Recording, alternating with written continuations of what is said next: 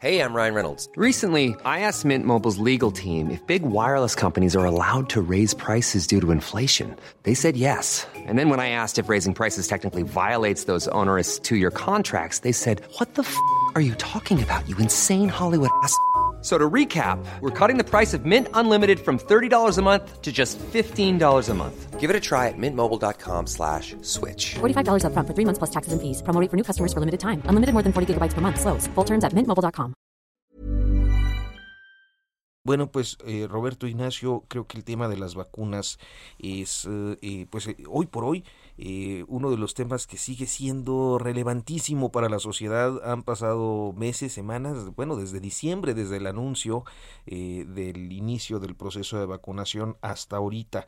Y en esta ocasión hemos invitado a, a la doctora Sonia Mayra Pérez Tapia, directora de la Unidad de Desarrollo e Investigación de Bioprocesos, a quien le damos la bienvenida a este espacio. ¿Cómo está, doctora? Bienvenida. Muy buenos días. Hola, ¿cómo están? Muy buenos días. Un placer estar con ustedes. Pues, doctora, esta situación, eh, por acá yo en lo particular doy mucho, mucho seguimiento a este track que hace la agencia Bloomberg de cuántas dosis en el mundo se han eh, aplicado, 748, pero también hemos visto esta divergencia entre los países más desarrollados que tienen la capacidad de acceso de las vacunas y otros, como el caso de México, donde pareciera que seguimos todavía eh, con avances muy mínimos y las perspectivas que se tienen pues son complicadas. Hoy es un activo que todo mundo demanda, que todo mundo requiere y que obviamente pues se tienen que honrar los contratos comerciales. Pero bajo esa óptica, doctora, ¿cómo es la situación? ¿Cuál es la situación que guarda México en términos del abasto y disponibilidad de la vacuna?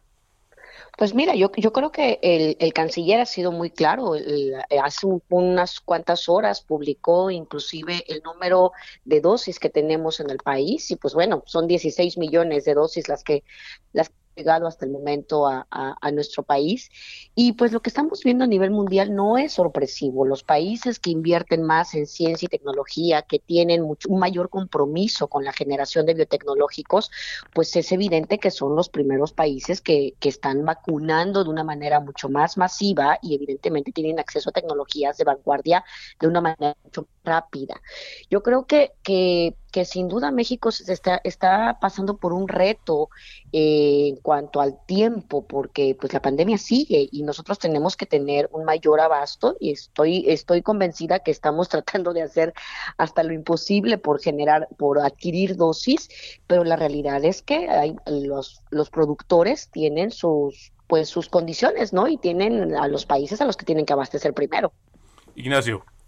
Sí, doctora, muy buenos días. Los saluda Ignacio Rodríguez. Oiga, Hola, justamente eh, usted acaba de mencionar algo que me parece que no deberíamos dejar de lado, porque eh, es evidente que existen, digamos, temas urgentes como conseguir el acceso, pero lo que revela también esta situación es que México, como muchos otros países en desarrollo, pero México en particular, que había desarrollado una capacidad muy interesante en producción de vacunas, ha desmantelado durante décadas, yo diría, eh, el, pues justamente desmantelado el aparato científico tecnológico que tiene para producción de vacunas. Y bueno, eh, justamente por eso me gustaría conocer un poco cómo ve, digamos, tenemos el diagnóstico de que se de- desmanteló esta estructura, particularmente Birmex casi desaparece, y sin embargo eh, tampoco hemos apreciado que en este nuevo gobierno haya una voluntad de financiar realmente con, recursos suficientes eh, nuevamente la recuperación de estas capacidades que teníamos. ¿Cuál es su apreciación al respecto, doctora? Híjole, es una situación muy compleja, Ignacio, porque eh, es multifactorial. Realmente retomar, regresar a un estadio donde éramos autosuficientes en la producción de vacunas nos va a llevar tiempo, dinero y esfuerzo. Si no solamente se trata de, de desmantelar o de, de una infraestructura para la producción de vacunas, se trata también de una inversión en la investigación para la generación de vacunas. Y el país, no en este gobierno, este, de manera tradicional no ha sido un país que se caracterice por dar una inversión fuerte a la investigación y a la tecnología. Entonces, yo creo que, que, la pandemia nos tiene que, enseñar a, ver la ciencia y la tecnología de una manera diferente. Tenemos que entender que un país sin tecnología y sin ciencia no es un país autosuficiente. La generación de vacunas y de biotecnológicos, no solamente vacunas, hay otros biotecnológicos que también son este, indispensables es una cuestión de seguridad nacional. Y nosotros tenemos el potencial, tenemos la masa crítica, hay investigadores muy prestigiosos, grandes tecnólogos mexicanos, grandes ideas, pero lo que necesitamos es inversión. Y, aquí también hay, una percepción que yo creo que tenemos que cambiar. La inversión en ciencia y tecnología, el desarrollo de una vacuna no se ejecuta con 5 millones de pesos. El desarrollo de una vacuna necesita una inversión fuerte de cientos de millones de pesos, hasta miles de millones de pesos. Entonces, creo que, que, que si realmente queremos hacer un cambio, tenemos que empezar a invertir en serio en ciencia y tecnología para recuperar el tiempo que perdimos, para recuperar la infraestructura que perdimos y para realmente poner a la ciencia y tecnología mexicana donde, en el lugar en el que tiene que estar.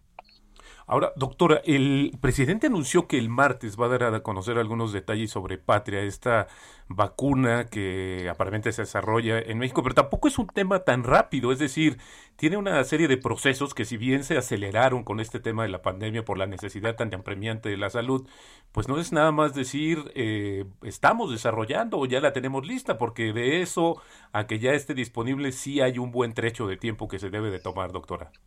Absolutamente. El desarrollo de una vacuna es un desarrollo por fases. A nivel mundial, fíjate que ha pasado algo muy interesante. Normalmente una vacuna tenía un desarrollo secuencial. Tú terminabas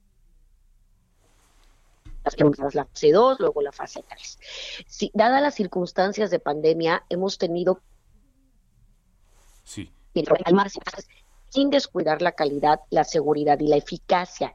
¿sí? Entonces, realmente, pues hay varios desarrollos mexicanos, hay varios grupos mexicanos que están de manera con las uñas, literal, tratando de avanzar en el, en, el desarrollo de una vacuna en la fase Creo que, creo que tenemos algún problema ah, en la comunicación, pero bueno, creo que pues nos quedamos con la doctora hablando eh, de que sí hay desarrollos tecnológicos, pero que bueno, pues hace falta.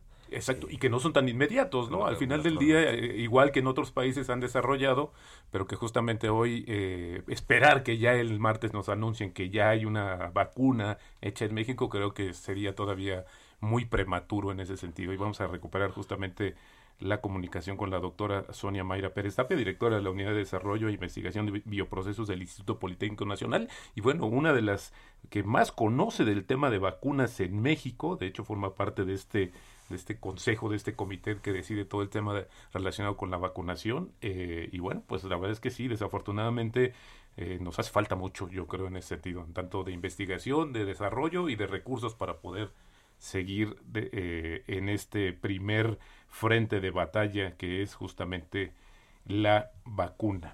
Perdón, doctora, nos eh, tuvimos algún problema con la comunicación y me parece que ya está restablecida, pero justo nos quedamos este pues donde nos decía que hay eh, desarrollos mexicanos que bueno, pero que todavía no son viables o inmediatos. No, no, no, claro que no, estamos en una fase preclínica en la mayoría de ellos y en alguno de ellos creo que ya estamos en una fase 1, una autorización para fase 1, pero y nos hace falta un, compromiso de varios actores y por supuesto de un, un mayor trabajo articulado. Claro. Bueno, doctora Sonia Mayra Pérez Tapia, directora de la Unidad de Desarrollo e Investigación de Bioprocesos del Instituto Politécnico Nacional. le agradecemos muchísimo que nos haya aceptado este enlace. Desafortunadamente creo que tuvimos algún problema con la, con la comunicación en esta última parte, pero me parece que su eh, pues análisis nos ha quedado, su perspectiva también y su información nos ha quedado perfectamente clara, Roberto. Gracias, doctora. Muy buenos días. Planning for your next trip? Elevate your travel style with Quince. Quince has all the jet setting essentials you'll want for your next getaway, like European linen, premium luggage options, buttery soft Italian leather bags, and so much more. And is all priced at 50 to 80% less than similar brands. Plus, Quince only works with factories that use safe and ethical manufacturing practices. Pack your bags with high-quality essentials you'll be wearing for vacations to come with Quince. Go to quince.com slash pack for free shipping and 365-day returns.